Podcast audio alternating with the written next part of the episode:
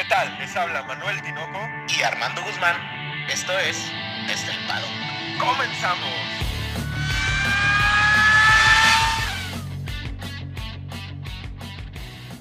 Armando, dos palabras. Dominio total. Pues cuatro carreras, Tinoco. Cuatro carreras que, pues los toros, los toros han puesto dominio total, Tinoco. Y es que yo nunca, no, me acordaba de una carrera en la que Hamilton se viera tan sumamente dominado como se vio el día de hoy, Armando. Yo creo que desde que yo veo la Fórmula 1 a mí no me había tocado esto. O sea, no me había tocado ver un Hamilton resignado a no voy a alcanzar al primer lugar. Y tampoco había pasado en la actual temporada que tuviéramos una carrera que alguien la dominara de cabo a rabo, porque Eso sí. Max, larga en primero y termina en primero toda la carrera. Nunca hay competencia real en la punta. Sí, así es. Y pues, Tinocos, yo creo que si después de Imola, después de España, creo que este es uno, pues nos teníamos expectativas muy altas y lo que decíamos el podcast pasado, pues quizás nos decepcionó un poquito, ¿no? Teníamos, tuvimos esta discusión antes de iniciar el podcast. Como ustedes saben, hacemos una pequeña juntita antes de arrancar la grabación.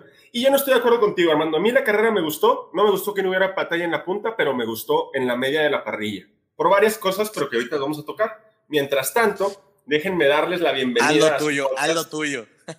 A su podcast de Fórmula 1 desde el paddock, Armando. Bienvenidos, muy buenas tardes, muy buenos días, muy buenas noches. Y pues nada, Tinoco, creo que fue un domingo mm, mm, mm, bueno, pero no sé, no sé. Yo no quedé conforme, fue un domingo, la pasé muy bien viendo la carrera, pero he visto mejores carreras, eso es definitivo. Te faltaron los chilaquiles, Armando, te faltaron los chilaquiles. No, me los eché. un saludo, un saludo a Christopher que trajo chilaquiles para toda la bandera y buenísimos, buenísimos los chilaquiles. Sí me llegó la invitación, ¿eh? eh pues es que Tinoco, por ahí te, te, invité, pero esta vez no podías asistir. Pero bueno, Tinoco, ¿cómo empezamos? Dime tú. Pues igual que, la, que, la, que el podcast pasado, que el resumen de, de Francia, tuvimos buen, buen resultado. Nos dijeron que les había gustado que platicáramos de todos los pilotos y lo vamos a hacer igual. Solo que, solamente que esta vez, pues el último no es Mazepin, hermano. Desafortunadamente no es el último. Creo que una serie de eventos desafortunados para los dos últimos que no terminaron la carrera, que son, pues, el Gasly y Russell, que realmente para todos los que jueguen el fantasy, yo creo que arruinó la mayoría de los fantasy de, de este fin de semana, ¿no, Tino? sí, porque pues Gasly y Russell en el Fantasy son pilotos baratos que rinden bien, que te aportan buenos puntitos y hoy, pues desafortunadamente Gasly se va en la primera vuelta, tiene un choque ahí con Leclerc que le rasga el neumático y pues un DNF en la primera vuelta de Gasly, una tristeza la verdad. Había venido haciendo buenas carreras, había tenido un fin de semana sólido, tanto en las prácticas libres como en las, en las cuales recordemos que Gasly largaba desde el sexto lugar, Armando. Sí, larga desde el sexto lugar, muy bien posicionado. De hecho, en el momento en el que, en el que Checo se tira sobre Norris, el problema fue que Leclerc se tira sobre Gasly en la primera vuelta y ahí es donde tienen este contacto que creo que también se presta a que hubo mucha presión de Alonso y su noda sobre ellos y pues ahí es donde empieza este ahora sí que Gasly tiene este, este detalle y le afecta, le afecta de una manera en la cual pues ya era imposible que, que, regresara, ¿no? Y es que en este incidente no nada más vemos involucrado a Gasly a Leclerc, también por ahí Latifi se ve involucrado, también le, le truenan una de las llantas al tratar de evitar el contacto con el monoplaza de Gasly y Gasly se lleva de encuentro a Giovinazzi, me parece, Armando, al Alfa Romeo Giovinazzi. Así es creo que muy desafortunado porque creo que, ah, ah, como dices tú ahorita, Gasly realmente estaba haciendo un fin de semana sólido. Y, no dudo que el próximo fin de semana sea un muy buen fin de semana para la, para la escudería, sobre todo, iba a decir Toro Rosso, Tinoco, la escudería eh, de Alfa Tauri, porque pues realmente su noda hace una buena carrera, quedando por ahí en el, en el décimo, ¿no? Y yo creo que Gasly pues está para más. Yo creo que un, un quinto, sexto hubiera sido algo eh, legal, algo justo para, para el buen Gasly, ¿no? Sí, por ahí tendría que haber estado peleando con Norris, con Leclerc y con Carlos Sainz. De Gasly nos brincamos a Russell, que a mí me da una tristeza terrible que tenga que retirar el carro porque venía haciendo una carrera fenomenal. Vimos que tuvo un pit stop muy lento en la vuelta 26 de 18.3 segundos, pero antes de eso George estaba posicionado sólidamente en el lugar 8, hermano. Por ahí hubo, por ahí hubo un detalle, empezó avanzando, pero fíjate que eh, viendo la repetición de su parada, como que le soldaron algo, no, no dijeron ahí exactamente qué, qué, cuál era el problema, por ahí yo me imagino que tuvo un problema de piso, ¿no? Sí, algo se ve que el mecánico que está del lado del piloto como que intenta hacer algo en el fondo plano del monoplaza, ya sale muy detrás de todos con esa, ese pit stop de 18 segundos y desafortunadamente en la retiran el carro. Extrañísimo que un motor Mercedes falle tan pronto en la temporada. Sí, está curioso. Se me hace, estoy casi seguro, no han dado declaraciones a esta hora de la noche, Tinoco, del domingo. Estuve buscando eh, hace rato para saber qué había pasado y no dieron declaraciones exactas. Una entrevista que le hacen a Russell da como eh, problemas con la, con la unidad de potencia, dice que, que tiene, que, que, como que no entregaba el suficiente poder, pero a mí se me hace que era un problema más del chasis, Tinoco, porque en la primera parada se ve que algo están ajustando, pero pues quizás de esas cosas que no nos pueden compartir a todos, ¿no? Sí, tal vez, e, este, pues esos secretos que existen dentro del garage que no, no pueden decir porque pues empinarían a, a tu equipo favorito. De ahí nos damos cuenta que perdiste la apuesta, hermano, porque Mazepin queda por detrás de Miki en el lugar 18 y 16 respectivamente. Perdemos la apuesta, pero Tinoco, por ahí de la vuelta 15 has de haber estado medio asustado porque hay, una, hay un enfrentamiento muy bueno por ahí en esta vuelta en donde Mick Schumacher pierde la, en, con en zona de DRS, Mazepina rebasa a, Mick. Y yo dije, Tinoco Star que le lleva la fregada. ha de haber dicho, chingado Armando. Brujo, brujo, brujo, viejo, viejo brujo. Mendigo viejo brujo. Mendigo viejo. Pero me, hasta eso, Tinoco, creo que la carrera de Mazepin es buena, ¿no? Mm, sabemos que no puede lograr más, pero pues mínimo no choca, Tinoco. Sí, sí, eh, termina Mazepin. También tiene un problemita con Checo Pérez, ya lo tocaremos más adelante hay un buen, un buen, una buena batalla entre los dos pilotos que gana Mazepin. De hecho, Mazepin gana ese duelo entre los dos. Miki tiene que bloquear ahí muy duro y genera un, un graining muy fuerte en su neumático delantero derecho, si no me equivoco. Y pues así, así termina la carrera para los dos. Latifi hace un split con ellos dos y se queda en el lugar 17. La carrera de Latifi, pues yo creo que se resumiría ¿no? Un gris total, pierde tres puntos, tres puestos en la largada él había largado en lugar 16 y en la primera vuelta ya estaba en el lugar 19, producto de que se le truena el neumático. Y por ahí Mick es el que hace la carrera ahí más, más sólida, ¿no? Creo que de ese grupo entre Latifi, Mazapán y, y Schumacher, hace la carrera más sólida, ¿no? En donde él pues hace sus vueltitas, quieras que no, a su ritmo, ¿no? Sí, por ahí se termina la carrera para ellos dos. A, Mazepin lo doblan dos veces. Esto ya va siendo medio costumbre. A Miki y a tres y a, a, Latifi y a, Miki. Y a. No, no, no. A Latifi y a Mazepin tres y a Miki dos, ¿no? Sí, es correcto. Es correcto. De, de Latifi, pues nos vamos a brincar hasta el lugar 15, que pertenece a Giovinazzi, que también pierde tres puestos en la largada producto de que pues lo impacta Gasly en la curva número 3, hermano. Quiero, quiero hacer un comentario, Tinoco, si me lo permites, en donde el 15, 14, 13, 12 y 11 es muy desafortunado. No sé qué piensas tú. O sea, no me gustaría ver ese, ese, ese 15 al 10, al 11, perdón. Pero también se dan unos vuelos interesantes del 15 al 11. Se forma un trenecito de DRS que pues imposibilitan muchas maniobras de adelantamiento. Pero ¿por qué? ¿Por qué desafortunado, Armando? Pues ¿qué pasó que no vi? Creo, creo que Giovinazzi, Tinoco, eh, hace una muy buena calificación.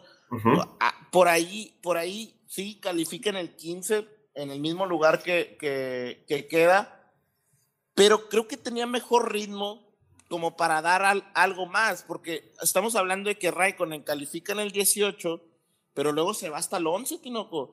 O sea, creo que Giovinazzi es muy desafortunada su carrera y, y, es a puro ritmo. Él, él, realmente no está involucrado en ningún problema. O sea, los, los involucrados en el problema fueron eh, Gasly, Leclerc y. Eh, ah, se me fue el, este. Latifi. ¿Quién más está? Y Latifi. perdón. Pero realmente Giovinazzi es a puro ritmo. Entonces creo que Giovinazzi estaba para más y es totalmente desafortunado. Viéndolo desde ese punto de vista, sí, y nos brincamos al lugar 14 con Ocon, que ya viene siendo muy, muy de costumbre que termine tanto en qualis como en carrera por detrás de su equipo, compañero de equipo, Armando. Has de estar, pero vomitando bilis. No, no, no, no, no, para, para nada. Pero, Tinoco, quiero que tú me des la razón. ¿Estás conmigo en esto o no? Desde la carrera, desde el podcast antepasado, yo les dije, Ocon va a ir para abajo porque están haciendo el carro. Desde que dimos la noticia de que iban a poner la asistencia en la dirección, ¿te acuerdas? ¿Te acuerdas que dimos esa? Porque la había solicitado Fernando Alonso. Desde ahí, mi comentario fue, me preocupa un poco que empiecen a hacer el carro más hacia Fernando, menos hacia Ocon. Eso fue, Pero ese fue mi comentario. Armando, hay una diferencia de muchos puestos, Armando. Son cinco puestos, tanto así que no se acostumbró con el carro no, espérame, pero Ocon, me voy, Tinoco, hijo, no hombre, me voy a regresar, Tinoco, me voy a regresar, me voy a regresar al, pasado. Vamos a, vámonos al, primer gran premio de Bahrein, Tinoco. Eh, discúlpame, el, el round 1. Vamos a ver los resultados y tenemos a un Esteban Ocon en 13. Alonso ni termina, ¿va? Sí, es un DNF producto del plástico, ¿no? En, los conductos de frenos. Así es. Después tenemos en un noveno a Ocon en Italia. ¿Ok? Y luego en Portugal tenemos a un Ocon en séptimo, Tinoco.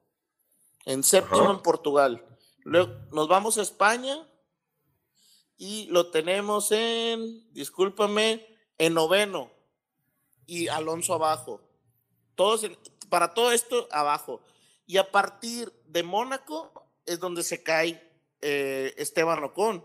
Realmente tiene el noveno en Mónaco y después ya nos vamos a el Gran Premio de Azerbaiyán, en donde ponen la, la, la asistida. Y qué casualidad, Tinoco, que en sexto queda Alonso y Ocon ni siquiera termina, Tinoco, tiene un DNF de Azerbaiyán para acá tenemos una caída total de, del piloto francés. Yo lo vi sin ritmo, Armando. Me metí a verlos vuelta a vuelta de Ocon y se le veía sin ritmo, muy apagado después de su primer parada y no, no le veía realmente por dónde podría recortar esa brecha que lo separaba del lugar 13, que es Daniel Ricciardo, que también tiene una carrera muy, muy este, rara porque había logrado adelantar posiciones en la lap 8, lo encontrábamos en el puesto número 9, pero después tiene un problema de fiabilidad que lo avienta a este lugar 13, del cual ya puede ser imposible salir. Entonces, Tinoco, ¿tú crees que yo estoy de conspiranoico? Sí, claro que lo estás, no lo creo, estoy seguro. Tinoco, es que es, muy... Eh, yo, yo lo que quiero que me entiendas, Tinoco, es que para mí es muy raro que de una carrera a otra Con haya bajado tan... No se te hace, no se te hace diferente. Eh, es muy diferente a este tema que estás platicando de Ricciardo. Ricciardo queda en un lugar 13 pero sabemos que no ha podido encontrar ese ritmo, no podía con el carro, cuando con el año pasado tuvo ritmo, este año al principio tuvo ritmo, y qué casualidad que cuando Alonso agarra ritmo, él baja de ritmo. Eso pues tal vez la presión lo está destruyendo, Armando. ¿Tú crees? Pues no sé, no sé, se me hace ya, ya muchas carreras. Esa actualización se, se, se da a conocer en Mónaco, en la dirección. Y pues ya, ya pasamos cuatro carreras, o sea, Mónaco, Azerbaiyán, Francia, Austria. Ya, ya debería estar más acoplado al monoplaza, sobre todo porque lo manejó la temporada pasada. Y pues, no con el número 12 tenemos al buen Sebastián Betel, que se nos cayó por ahí, queda por debajo de su compañero de equipo. Creo que Betel, eh, una carrera que no se le dio desde, desde las prácticas, ¿no? Sí, una pista que no, no pareció dominar, raro porque pues él sabemos que sale de Red Bull y pensamos que tanto él como Daniel Ricciardo iban a tener un buen desempeño y muy apagada la carrera de Betel, veníamos de dos o tres carreras donde Betel siempre estaba ahí dando de qué hablar. Y pues yo creo que es normal esta, esta caída de rendimiento, un producto del carro que tiene, ¿no? No creo que sea algo grave ni, ni que lo vaya a afectar realmente. A mí, a mí lo que me sorprende es sobre todo lo mismo que mencionas tú con Ocon, ¿no? Esta gran diferencia de, son cuatro puestos y, y, y de diferencia que tienes un Alfa Tauri y, y, sobre todo que queda Vettel por debajo de un Raikkonen que hace una carrera, Tinoco, creo que una carrera demasiado sólida para el carro que tiene, ¿no? Y, y por eso le, quizás le exigimos a Giovinazzi, pero porque Raikkonen saca, después de haber calificado 18 y quedar en un lugar 11, creo que saca lo mejor del, del Alfa Romeo. Increíble la carrera del finlandés, sí, sí es muy sólido, en su ritmo de carrera era buenísimo, él larga con, con neumáticos amarillos, blancos, es el único que larga con blancos, de hecho, y hace un stint de, de, 38 vueltas bastante cómodo, bastante largo, buen ritmo en esas 38 vueltas. Y del 11 pues ya entramos a la zona de puntos y nos encontramos al pequeño gran japonés en el lugar 10 después de una carrera un poquito trabada. Trabada, pero creo que cumple. O, o, o sea, lo hemos criticado mucho el pequeño gran gigante, pero cumple, ¿no? Creo que cumple el día de hoy, hace su jale. A mí no, yo no lo tendría que cumplió, porque estuvo oh, mucho tiempo detrás de, de, Alonso, Armando, mucho Pero, tiempo, toda la carrera estuvo detrás de Alonso, con un carro que se supone tiene mejor rendimiento que el Alpine. Entonces, no, pues no, no sé, pero... No, o no, pero no, no, vaya, a lo que me refiero es no, no es un Red Bull contra un, un Alpine, ah, no. ¿me explico? Pero probablemente el, el Alfa Tauri está por delante del Alpine y del Aston Martin. ¿No te lo parece? Sí, pues creo que está al nivel. O sea, yo, Tinoco, a ver, no compares un Fernando Alonso. A ver, primero me dices que Fernando Alonso, campeón del mundo y que bla, bla, bla, y que es muy súper acá. Y ahora me dices que ahora quieres que lo, un piloto novato lo arrebase en la, en el primer, en la primera zona de DRS que tiene enfrente. No, pero toda la carrera yo te voy a decir otra cosa. Tú has de haber estado tragando aceite porque Fernando Alonso se defiende, no sé si fueron 45 o 50 vueltas de, uh -huh. de su noda y se defiende soberbiamente, Armando, pero soberbio. Su conducción a la defensiva fue soberbio. Eso hace que se le adelante el lugar 8, que es Stroll, pero la conducción defensiva de Fernando fue una chulada. A, a, aparte, ¿sabes qué, Tinoco? Lo difícil de defenderse en Austria es sales de una zona de DRS, entras a otra y luego, no nomás con esas dos, entras a una tercera zona de DRS. Entonces, la, sinceramente, volvemos a lo mismo. No, no, es más un tema de afición con Fernando Alonso, pero como dices tú, fue soberbia la defensa que hizo.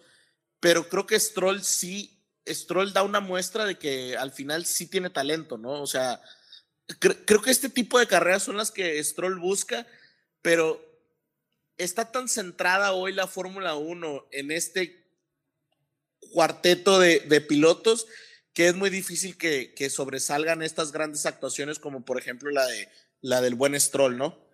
Y lo platicamos al inicio, o, bueno, lo decías tú, que se te, dice una, se te hace una carrera medio pues aburrida y tal, es precisamente por lo mismo, ¿no? Que la transmisión de la, de la FIA pues busca mucho mostrarte a un Sergio Pérez, un Bottas, un Lando Norris, y, y pasa de lado un poquito esta zona media, pero el ritmo de Stroll era muy bueno, califica en 9, baja hasta el 8 y hace uh -huh. buenos stints, no tiene buen ritmo, por ahí tiene un par de, batallas que se defiende bien, ataca bien. Me con gustó la, carrera de Stroll, claro, con Alonso. Tinoco, y pues platícanos al piloto del día, platícanos la, carrera de Leclerc. Por ahí, eh, la carrera de Leclerc empieza mal. Después de una buena calificación en el séptimo lugar, pues empieza mal con lo que nos platicabas de Gasly, ¿no?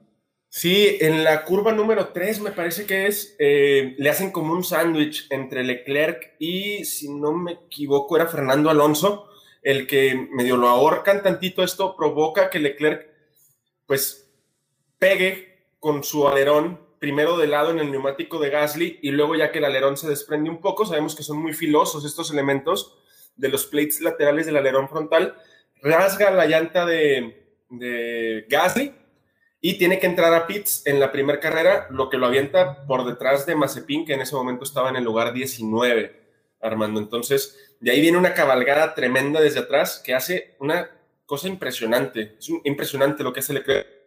Ferrari ya se ve mejor, ya, ya, no, ya no presentó ese problema de, de que se comían los neumáticos, porque vemos que el stint es de 38 vueltas con, con blandos, Armando. El primer stint le ponen blandos y consigue llevarlos durante 38 vueltas. Por ahí, por ahí están los dos Ferraris en el séptimo y sexto lugar, en Sainz. Sainz queda en sexto, Leclerc en séptimo. Leclerc lucha de abajo para arriba, pero creo que Sainz ahí reafirma el, la solidez como piloto, ¿no? Tiene con diferencia de Leclerc, creo que Leclerc eh, esta temporada nos ha demostrado que es, es un piloto pues un tanto más volátil que, el piloto español, ¿no? La constancia de Sainz es lo que, lo que lo hace tan peligroso. Recordemos que Sainz largaba desde el lugar 12 después de una mala calificación el día de ayer. Largaba con amarillos y hace igual, un stint de 42 vueltas donde después le ponen el duro, lo que lleva a que con los neumáticos frescos en la vuelta 45 adelante Stroll y pues se posicione cómodamente porque ya estaba muy, muy por detrás de Norris que estaba por la posición 5. Y pues por ahí el, pequeño Lando Norris, pues es grande, Tinoco. Él sí es un pequeño gran gigante de veras. O sea, es el mejor del resto. o sea, antes podíamos decir que Checo Pérez era el mejor del resto, pero hoy está en otra categoría. Pero sinceramente, Lando Norris, qué piloto, eh, una, descarado. Sí. Pero al mismo tiempo, qué piloto tan. Eh, eh, maduro, Tinoco. Yo, yo así lo pondría. Es un piloto que para su corta edad, 22 años, madurísimo. O sea, atacó a Checo, lo atacó, sí, sí, sí, y mantuvo, pero llegó el punto en el cual, pues, agarro mis puntitos, ¿no? Y, me voy, y, y lo mantuvo muy tranquila esa posición en donde pues le sacó una ventaja bastante grande a, Sainz y Leclerc para hasta hacer su carrera cómodamente, ¿no? Sí, sabíamos que Checo y, Lando iban a arrancar muy fuerte, iban a largar de, iban a tratar de largar muy agresivos, lo vimos desde la curva número uno donde Checo empieza a acosarlo de forma incesante. Esa, ese acoso pues da su resultado en la curva número tres donde Checo logra adelantar a Lando Norris, pero Lando en la curva número 4 frena muy tarde en el apex, Armando, y vuelve a poner el carro por delante de Sergio Pérez. Le pinta el dedo a Sergio Pérez, después empieza a ir por tras de Hamilton, pero era un ritmo muy diferente. Y, pues como tú dices, no le tiene miedo a nadie, ni respeto. Por ahí hay que mencionar que el McLaren en las rectas era muy, muy rápido. Volaba, volaba Lando Norris en las rectas. Impresionante porque se veía un checo que arrancaba la primera zona de DRS a 400, a 400 milésimas, después la segunda a 300 y después la, la tercera a 250 y aún así Tinoco ni con el rebufo lo podía rebasar. Era una velocidad en recta del, del, del motor Mercedes en el McLaren que no creo que sea tanto la salida o la manejada de, del, del, piloto, sino realmente la potencia y el torque de ese motor. Sí, era impresionante. Por ahí Checo logra adelantar a Lando Norris hasta la vuelta número 11, después de que Lando tiene, yo creo que un error producto del acoso incesante que tenía de Sergio Pérez, ¿no? Vemos que se pasa de frenada y después ya tampoco le opone resistencia a botas y es como más o menos se empieza a dar pues la carrera en la punta, hermano. Así es. Otra vez eh, el piloto eh, eh, británico pues está a 10 puntos de Checo Pérez, está en cuarto lugar en el campeonato de pilotos y creo que sinceramente es el mejor del resto. Impresionante que esté por arriba de Botas, creo que eso es un, logro muy grande y que, y que creo que Norris después de esta octava carrera pues reafirma el por qué es de los pilotos que ficharon hasta cierto eh, punto y por qué McLaren, Zach Brown, pues apuesta a este muchacho el, el, el futuro de la escudería, ¿no? Para cargar con McLaren, ¿no? Es, es, es seguramente el, el, proyecto que tiene McLaren a largo plazo. Esperemos que del lado de, de Patito. Y después nos vamos con un Sergio Pérez en el lugar número 4, que probablemente haya sido lo más entretenido de la punta, Armando. Yo creo que la y batalla de la está... carrera, ¿no? De la carrera en sí, yo creo. Sí, eh, la cabalgada de Leclerc y el, el, la situación que orilla a Sergio Pérez a hacer dos, dos paradas son lo que más eh, es más atractivo de la carrera. Checo larga muy bien, ya lo comentábamos, empieza a acosar incesantemente Norris y después la realidad es que no tenía ritmo para acercársele a un Hamilton y a un, a un Max que estaban rodando casi cuatro, entre cuatro y seis décimas por vuelta más rápido que el mexicano.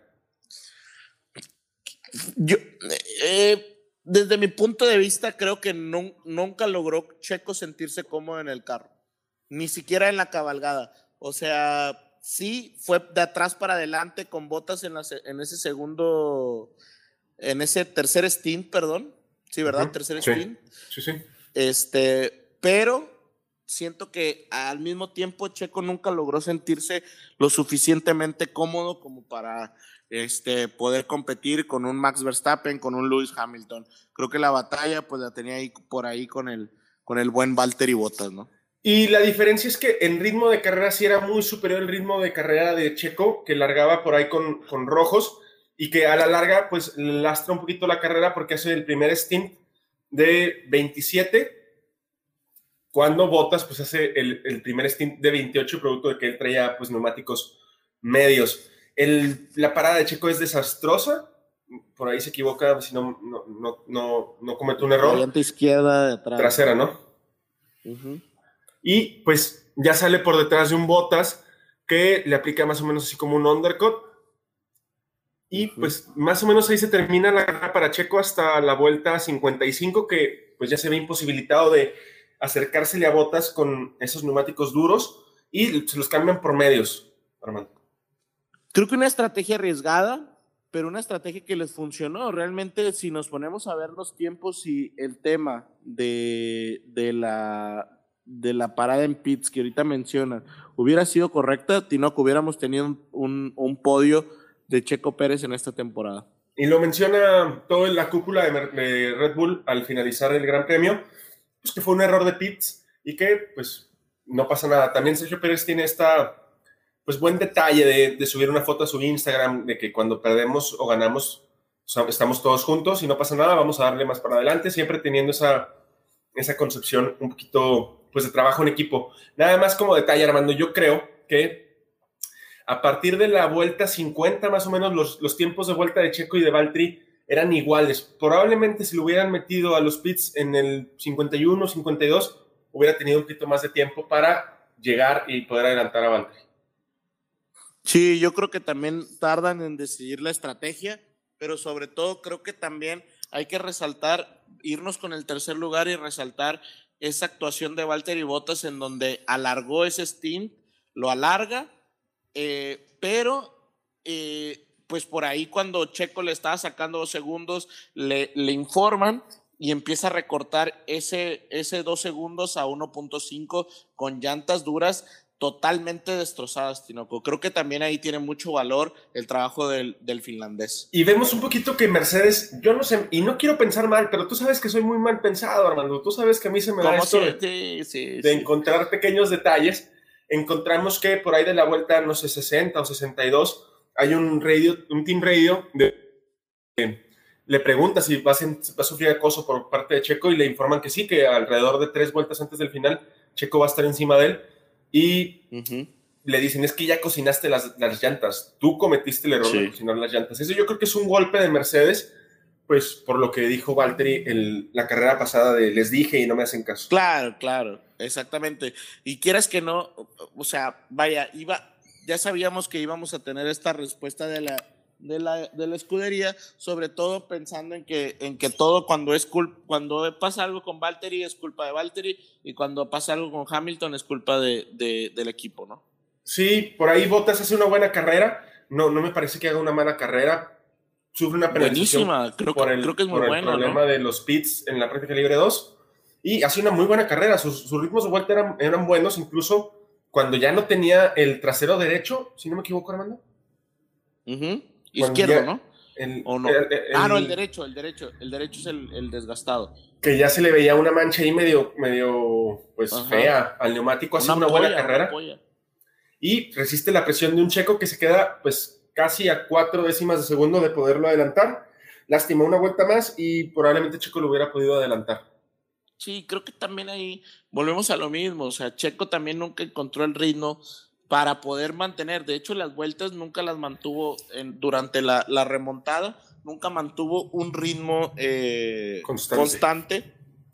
en donde realmente hubo ah, un par o tres vueltas en las cuales tuvo un desfase, creo que de 1.09, no, de 1.08 como a 1.09 y cacho. O sea, realmente perdía ahí tiempo y perdió alrededor de unos tres segundos, ¿no? No quiero ser mal pensado otra vez, Armando, discúlpame, pero en la vuelta 67 me metí a ver el onboard de Checo y Nikita sí le estorba un poquito en el sector 2 y esto sí hace que, que, esa remontada que llevaba descontándole mucho tiempo a Botas, pues se tarde un poquito.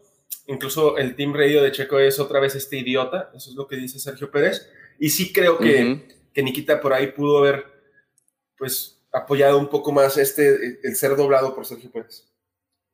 Y, realmente yo no entendí por qué no se quita si, o sea, o sea brother, te, te estoy arrebasando por tercera vez. O sea, sí, sí, sí. Entonces, a ver, el problema es, Tinoco, también que es, es muy complicado estar manteniendo este, este, voy a seguir corriendo y pues ir corriendo por toda la parte sucia, ir corriendo por toda la parte que eh, no, no a fondo, porque ya me van a rebasar, etcétera. Entonces también, por un lado entiendo a Nikita Mazepin y por otro, pues sí, sí creo que sí le, le hace una, o sea, perjudica al rendimiento de, de, Checo en esa vuelta, porque sí se ve donde quiere sacar la vuelta y como que Nikita espera que lo rebase por ese lado, pero se frena, Tinoco, y es el, el, lado limpio de la pista, ¿no? Sí, no, por ahí no, no le cede la cuerda de la curva ninguna, se defiende como en tres o cuatro curvas a mí se me hace una, pues una tontería. Luego nos brincamos con Hamilton, que yo, ¿hace cuánto no veías a un Hamilton tan apagado, Armando? Es impresionante lo apagado que se veía. Yo hoy, eh, eh, en, en el podcast anterior te decía yo, lo veo muy relajado, creo que está bloqueando. ¿Te acuerdas que decía eso? Creo, que está creo que está bloqueando. Pero hoy, Tinoco, creo que Hamilton lo vi resignado. No sé qué piensas tú. Esa no es la actitud de un campeón, hermano.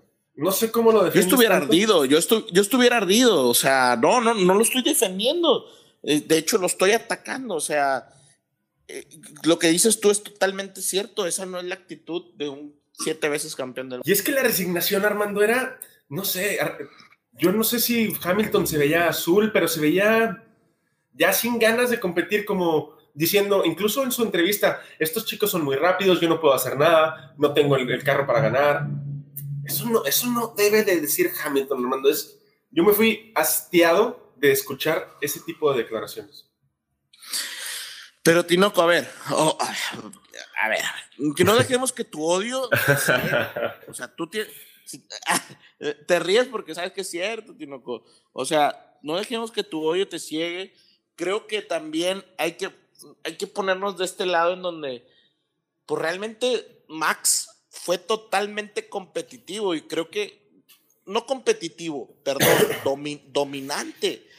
¿Qué hacías, Tinoco? ¿Qué podía hacer realmente Lewis Hamilton ante eso? O sea, ni en ritmo, ni en carro, ni en nada era mejor que, que Max, ¿no? Por más que, porque realmente la carrera de Hamilton, pues es perfecta, Tinoco no daba para más. No, Hamilton comete un error en la lap 44. Ah, casi se acaba su carrera, Armando. Casi se va a la, a la, arena. Estuvo a nada. Pero un perro, un perro de la calma, güey. pero no de terminar la carrera, no seas mentiroso, no, no vendas algo que no es cierto. Me hubiera dado mucho gusto. Yo sé, yo sé, y a mí también, porque Checo hubiera podido pelear por ahí y hubiera sido muy diferente quizás la estrategia que siguieran con, con, con Botas, pero pues creo que Hamilton hace una buena carrera por ahí. Eh, todavía se arriesgan y hacen el, la vuelta rápida. En la última vuelta. Se llevan el puntito de la vuelta rápida. Y pues realmente sí, Tinoco, es, es, bastante complicado aquí tener, tener una opinión incorrecta tanto de uno como de otro, porque realmente hacen carreras muy buenas, incluso Botas y Pérez hacen buenas carreras, quizás con un ritmo más bajo, pero realmente errores, pues, ¿de qué errores podríamos estar hablando no hay errores? No, la única diferencia es el ritmo abrumador que tenía Max. Estaba rodando a veces un segundo por, por delante del tiempo de, de Hamilton. Y así se termina. Yo creo que la, la, dominancia que está teniendo Red Bull va, está sacando de quicio a todos en el grupo de Mercedes. Así es. Creo, creo que creo que ya, ya, ya los va a sacar de quicio a partir de esta, de esta carrera, eh, después de la carrera de, del Gran Premio de Austria, porque recordemos que se llevó a cabo el Gran Premio de Estiria. Y esta semana, Tinoco, pues se nos viene otra semana de carrera. Recuerden que son tres, tres juntas.